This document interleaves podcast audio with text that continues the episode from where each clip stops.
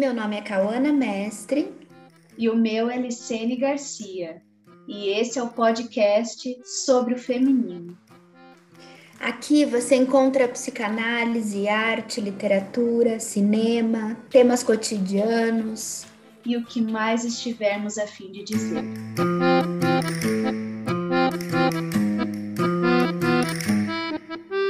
E aí, Li, agora a gente decidiu ter um podcast também? Sim, decidimos falar com todo mundo agora. com todo mundo que quiser ouvir, né? Exatamente.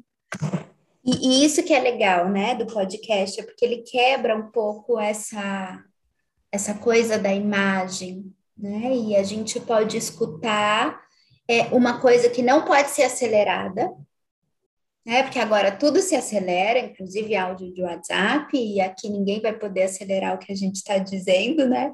Pode então, parar de ouvir, né? Acelerar não. Pode, pode, é, exatamente. E, bom, e a gente já vai começar hoje com o pé no peito, né? Como você bem disse, já falando de umas coisas aí bem espinhosas é, em torno do feminino, né? Não por acaso, nosso podcast e tudo que a gente constrói tem esse nome sobre o feminino, porque por mais que a gente toque em temas mais amplos, né? A gente não está falando de feminilidade, é, a gente em algum momento toca, né? Algo que é do feminino.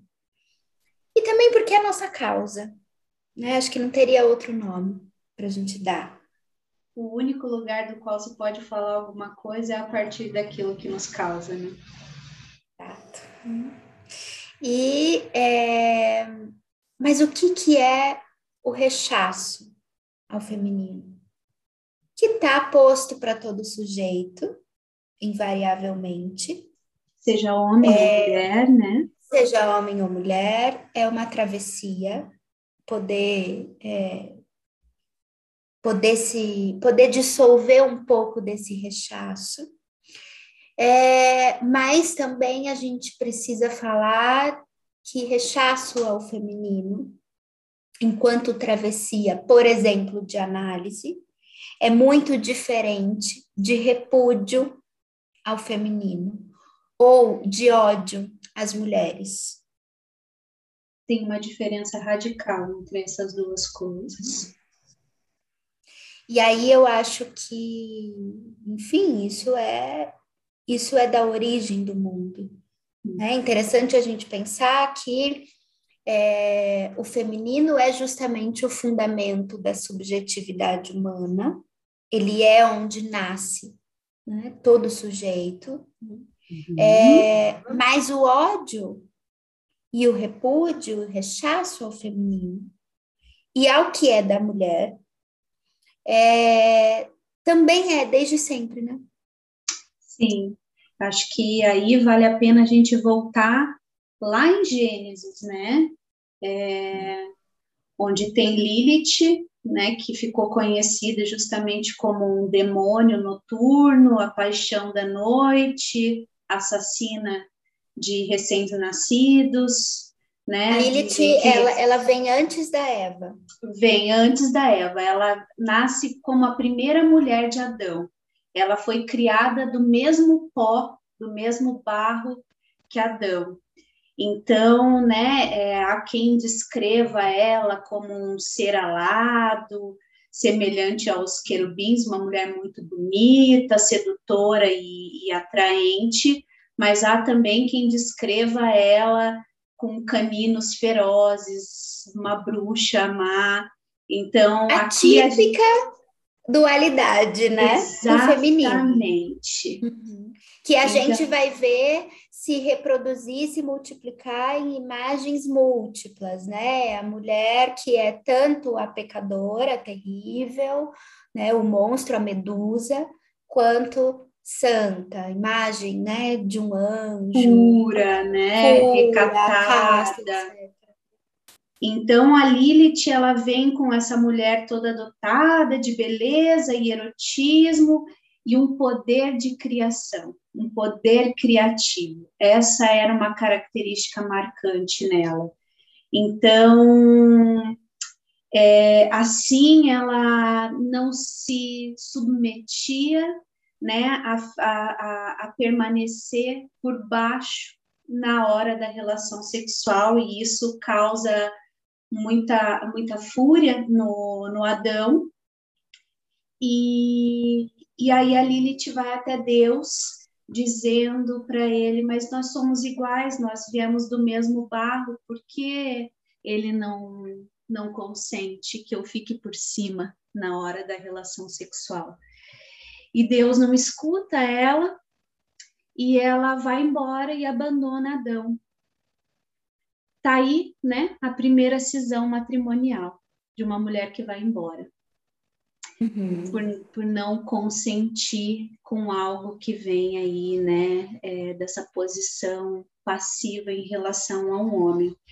Então, uhum. Adão vai até Deus se queixar do abandono e Deus manda três anjos atrás de Lilith. E eles encontram Lilith e e dizem para ela que então ela deveria voltar para casa, voltar para o Adão, pois se ela não voltasse, Deus mandaria matar cada um dos seus cem filhos. Ela se recusa a voltar mesmo assim e, e jura vingar a cada filho morto dela que ela mataria o filho de toda mulher que ela encontrasse pelo caminho. E é aí que ela então vai, ela faz isso, ela começa a matar todos os recém-nascidos, homens, meninos e meninas. E veja, né, que aí já começa, né, como a gente está falando, essa dualidade, acho que também uma coisa muito que a gente encontra em Medeia, essa cisão da mãe e da mulher. Na mitologia, né, no geral, uhum. e, e, essas imagens muito é, ambivalentes, muito fortes, né, de mulheres. E essa mulher, né, Kawana, que perturba, que desperta sensações nos homens, que fazem com que eles percam a pureza, que eles experimentem coisas no corpo que eles não sabem dizer, né? Então aí a Lilith é, ela é presa nas profundezas do oceano. Olha que lindo isso! Ela é presa nas profundezas do oceano onde guardiões mantêm ela, né, ali nessa prisão, para que ela não volte a perturbar a vida de homens e mulheres. Então, se diz que toda vez que uma mulher busca a liberdade, seus direitos, ou que ela briga com um homem, é, ou desafia as normas sociais, é, é a mão de Lilith que está agindo sobre essa mulher. Uhum. Então, é aí que ela. E é a mão de quem que fica botando a mulher ainda no, nas profundezas do oceano? Né? Sim. Acho que essa é a pergunta, né? Mais é. interessante. E aí, né? Deu, deu ruim criar Lilith do mesmo pó, né? Que o Adão. Então, vamos tentar de novo.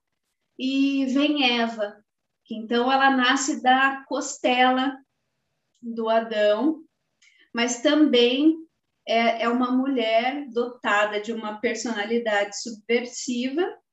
Então, esse caráter subversivo que está sempre na mulher e que hum. faz, então, vai e se interessa em comer o fruto da sabedoria. Então, veja, a Lilith é aquela que tinha o dom criativo, poder de criação, poder de criação uhum. e a Eva é aquela que se interessa pela sabedoria, né? Então, que seduz Adão pela sabedoria e os dois são expulsos é, do paraíso, dando aí início a uma vida na humanidade de dor, de trabalho e morte, né? Porque aí perde o dom né, da, da imortalidade. Então, novamente, a Eva é aquela que incita o pecado no homem mais puro de todos, né? A imagem e semelhança de Deus. É, é curioso, né? Se a gente for pensar, esse homem mais puro, é, é, impressionante como a gente caminha, caminha e, e, assim, em muitas coisas parece que a gente não sai do lugar, né? Porque, assim, há pouco tempo a gente estava justamente discutindo que é, um homem que está por aí, né, numa cadeira muito alta no nosso país, infelizmente, e que prega família e bons costumes e etc, etc, também já está no seu, sei lá o que, casamento. E, e aí a gente está falando agora desse primeiro homem, né, que já tinha sido casado. Uhum. Quer dizer, ele já tinha sido casado, ele teve um divórcio, né? Uma, uma ruptura, mas ele ainda é o mais puro dos homens. Fazendo ainda existir, né? Essa ideia desse ao menos um, né? Desse homem é, que também né, detém aí o, o, o, poder né, sobre todas as mulheres, mas que já vacila, né, que é uma ideia que já vacila de entrada né? Uhum. Então, veja, né, que o que o que está em jogo nessa, nesse, nessa Gênesis, né, na Lilith e, e na Eva, é que o lugar para uma mulher ficaria sempre como filha de Deus Pai Todo-Poderoso, esposa do homem mais puro. Esse uhum. era o lugar de entrada e o único lugar possível para uma mulher, filha e esposa. Uhum, uhum. Uma e as duas que, que fazem subverter e mãe, pelo né? dom sim e aí pelo dom da criação dom criativo e a outra pelos pela sabedoria trazem justamente essa a, questão da mulher que é isso que fica de fora na filha, na esposa e na mãe. E, e sabe o que, que eu pensei, né, quando você traz que a Lilith, ela então foi feita do pó, né, do mesmo pó que o Adão. E Eva foi feita da costela. Quer dizer, é a mesma matéria. E aí eu lembrei do Lacan quando ele diz que nada se parece tanto com o corpo de uma mulher quanto o corpo de um homem. Sim. Quer dizer, é a mesma matéria, né? mas do que, que se faz o feminino, aí é de outra coisa. Então a gente pensa de criação, de poder de criação, de poder de invenção né? e de saber. Não é, e aí entra um ponto, né? Não é isso que um percurso de, de análise convoca, poder uhum. consentir com a posição feminina e a posição feminina não é justamente aquilo que convoca o sujeito a uma invenção, um saber fazer? É isso até que a gente estava dizendo no, no, nosso último encontro lá com a Ana, né, do, sobre, do curso sobre o amor, que é, à medida em que uma análise vai avançando para esse ponto em que é possível tocar algo do feminino, justamente o que a gente observa é essa costura, esse saber fazer, isso que é da ordem de uma criação absolutamente original, né? Uma coisa inédita, uma coisa singular, é uma coisa que ninguém vai fazer igual. Isso às vezes é pela via é, da arte, né? Pela via, é, não sei, da gastronomia, é, mas é muito interessante observar pela via da escrita, né? Muitas vezes é muito interessante observar como tem esse caráter de invenção, uhum. né? De criar algo. E é uma criação, uma invenção que inclui o corpo. Que inclui o sujeito em relação ao próprio corpo. Talvez por isso que seja, talvez não, né? Por isso que o Lacan vai rever, justamente vai falar do ser falante, que não dá para falar do sujeito sem o corpo. É, ele dá um corpo para o sujeito do inconsciente. Isso. E aí, falando de corpo, é, eu estou pensando agora, né, assim, num tema é, extremamente contemporâneo e atual para nossa desgraça, né, para a tragédia da humanidade, que é o retorno né, dos talibãs, não o retorno, porque eles nunca se foram de verdade, né, enfim, é, é nunca, nunca deixaram de existir, mas o, a tomada, né, a tomada de poder. E o que isso representa, que eu acho que é, escutando, né, assim, na, naqueles dias em que estava tudo acontecendo e a gente vendo aquelas imagens e, e eu fiquei tentando acompanhar, assim, né? Até fui refazer um percurso histórico para entender um pouco do que estava acontecendo, e, enfim, né? Qual o papel dos Estados Unidos nisso e tal. E de onde vinha o Talibã e tudo mais, mas assim, uma coisa que se escutava de todas as vozes. O que vai ser das mulheres?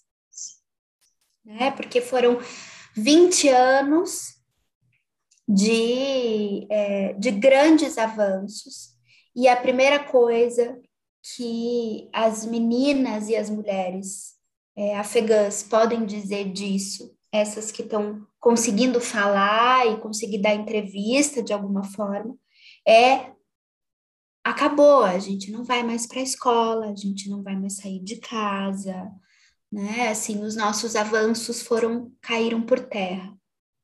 Ontem mesmo eu estava vendo uma, uma entrevista e que dizia né, muito disso, dessa preocupação justamente com esses direitos das mulheres ali, né, afegãs conquistados, mas que também vem com uma aposta de que as mulheres de hoje, que as jovens mulheres de hoje não são mais as mesmas dos anos 90. E que a aposta é que, é que elas não cedam tão facilmente desses direitos uma vez conquistados. Então, né, é, aí eu acho que a gente pode voltar, né, para Eva, uma vez que ela mordeu, né, a maçã, o fruto da sabedoria, não tem como mais desfazer isso. Então, é, não tem como desfazer. O, o, é. A grande questão é que para não ceder, elas podem pagar com a vida. Exatamente. Acho que esse é o, é, é o grande risco, é o grande prejuízo nisso tudo. Essa é, é a tragédia humanitária. É isso que o Afeganistão está vivendo é, é de todo mundo né? Quer dizer, eu me lembro de estar de, de tá escutando isso e, e, ainda agora, né, falando com você, ter esse sentimento, assim, muito ambíguo de, meu Deus, é tão distante, eu tô tão longe dessa realidade, mas ao mesmo tempo, não.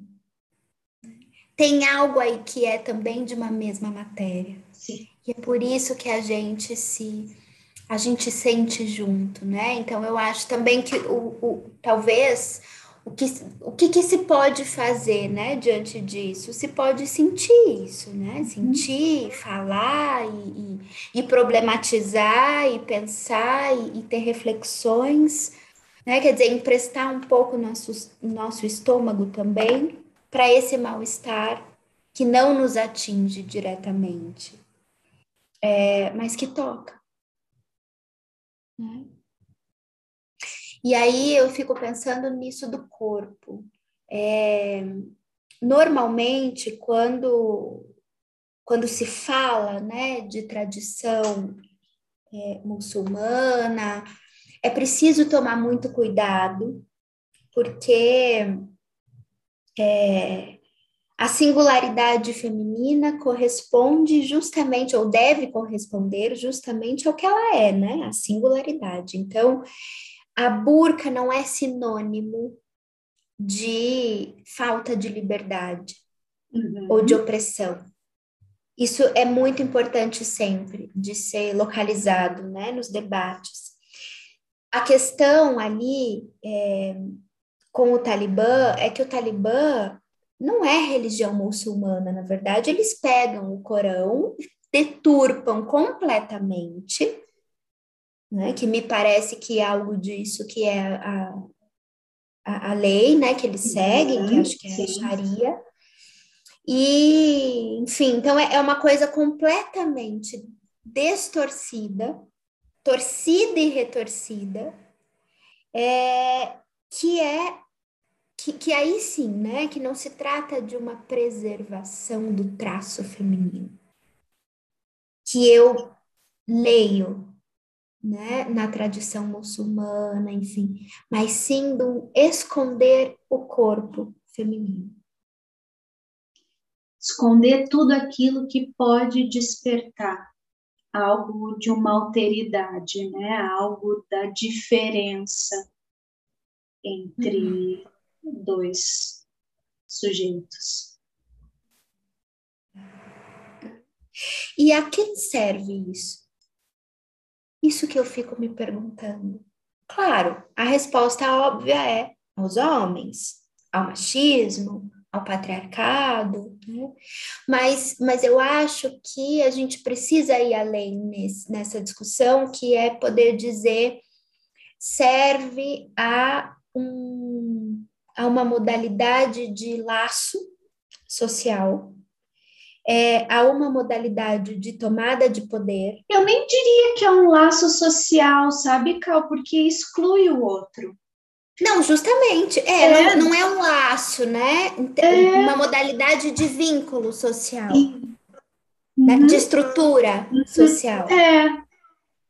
Porque não tem né? laço, né? Porque o laço inclui o outro. E ali é totalmente a exclusão do outro, né? E aí, é, e aí que eu digo, né, que a gente precisa ir além para daí a gente olhar e, e, perceber que, assim, isso não é de agora. E não tá só lá. É, toda guerra tem justamente esse ponto de partida. Hum. Por, que, que, por que, que as mulheres não iam para a guerra? Será que é por uma preservação ou é justamente pelo rechaço? Né? É, por que, que há a guerra se não justamente pelo, pelo repúdio à alteridade? E mais, né? Pelo repúdio à fala. Sim. Porque só é possível guerrear quando não se encontra lugar na linguagem. Uhum. Né? Mas também houveram grandes guerras onde é, foi por homens que se apaixonaram por mulheres e, e levaram elas embora, né? Sim. Sim. É. Aí, aí, é aqui, aí é aquela pergunta, né? De no amor e na guerra vale tudo? Né? Por amor vale fazer guerra? né? Mas que também não deixa de ser um rechaço. Exatamente. Porque aí a mulher entra como objeto de disputa, uhum. né? Sim. Já não é tanto pelo o, o ato vem, né? O, ali pelo por apaixonamento, mas a guerra acontece por uma disputa de um território, de um objeto né? Então, a mulher ainda fica numa condição de objeto de disputa de um homem. É. Tem um. A Autêntica fez um, uma, uma coletânea, é, construiu uma, uma coletânea de textos da Virginia Woolf num livro que chamou de As Mulheres Devem Chorar ou Se Unir contra a Guerra, que é um o nome de um dos textos desse livro. E é muito interessante porque essa é a discussão dela, né? A grande pergunta dela. É, e aí ela vem falando de, é, de como as mulheres ficaram nas guerras e, e assim as guerras são sempre contadas é, pela perspectiva masculina né? Os homens nas trincheiras, os homens que morrem e as mulheres que sustentavam as casas, as cidades e os estados sozinhas. Né? Com seus filhos. Por que, que dessa guerra não se fala? Uhum. E eu acho que é aí, daí que nasce a psicanálise, da escuta das mulheres. É isso que o Freud se interessa, em saber o que, que essas mulheres têm a dizer. É, e, e, uma coisa que eu sempre fico pensando quando eu leio é, o Freud, ainda hoje, é que, claro, ele fez muitas formulações e muitas uhum. delas a gente discute hoje, até porque o Freud nunca escreveu para não ser é, é, contrariado, né? Muito pelo contrário. Mas ele até mesmo, né? Se ele mesmo, ele mesmo isso. se corrigia e dizia lá, eu disse isso, eu estou revendo aqui. Caso Dória, né? É, um, é, é emblemático aí, né? Sim. Mas o, o, que eu acho assim muito interessante é que em muitas passagens o que a gente vê é o Freud se recusando a fazer uma leitura prévia. Uhum. Né? Ou se recusando a fazer um casamento com a leitura que havia. Então, o que ele percebe, o que ele começa a escutar, e aí é que nasce a psicanálise. Não só de escutar as mulheres, mas de escutar esse o que aparece no discurso feminino como um deslocamento. Mas aí é por isso que a psicanálise, né, já se, já se diz que ela nasce da queda do patriarcado, que alguma coisa ali nisso que, né, se supunha que funcionava bem, deixa de funcionar. E é preciso escutar o que está em jogo ali, né? É. Quer dizer, tem, tem esse discurso, né? Eu acho que é, talvez é, é, o maior objeto para a gente pensar isso da literatura seja Madame Bovary, uhum. né? porque a uhum. Emma Bovary é uma mulher que é, se percebe, em algum momento, completamente deslocada do discurso social. E, e ela vai, então, de uma forma ativa pela primeira vez, ela deixa o campo da passividade uhum. e de uma forma ativa que coloca ela em jogo como protagonista, ela vai encontrar a saída dela para isso. E, e, que é uma saída trágica. Né? Mas é a saída que ela, enfim, que ela deu. Com os recursos que ela tinha, né? Mas que é uma mulher que, que que de alguma maneira, eu não diria que ela é subversiva, mas ela transgride a norma. Ah, sim. Ela transgride a norma. Uhum. E o Gustavo Flaubert transgride a norma, né? Uhum. Muito, inclusive. Ele é muito julgado por isso julgado literalmente, ele vai a julgamento, enfim, e tudo mais, né? Porque ali havia uma transgressão justamente desse lugar que havia, né, que era dado às mulheres e principalmente era uma transgressão do gozo. Como é que uma mulher pode gozar desse jeito? E aí, se a gente for pensar, então, falando de contemporaneidade, que a gente hoje vê, né, é, a multiplicação do discurso feminista, é, o feminismo, é, se a gente tomar, por exemplo, como ponto de partida, o Madame Bovary, que dá para pensar numa obra que trata é, é, enfim, de alguma forma, né, fala de um ângulo feminista, é, tem aí uma coisa que não é ódio ao masculino, uhum. né, mas justamente uma tentativa de, uma outra tentativa de discurso para o amor. Quer dizer, as mulheres devem escolher os homens com os quais elas querem se casar. Porque é isso que a Madame Bovary faz, né? Na falta de ter Sim. podido escolher o marido, ela vai escolher os amantes.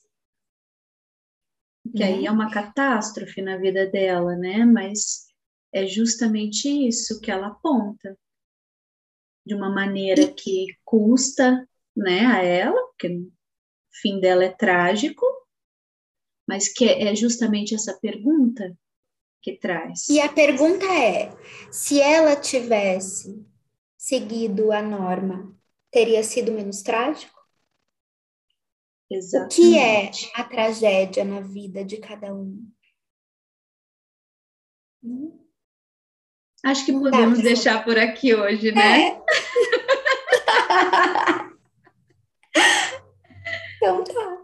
Até semana que vem, então. Até. Um beijo. Um beijo.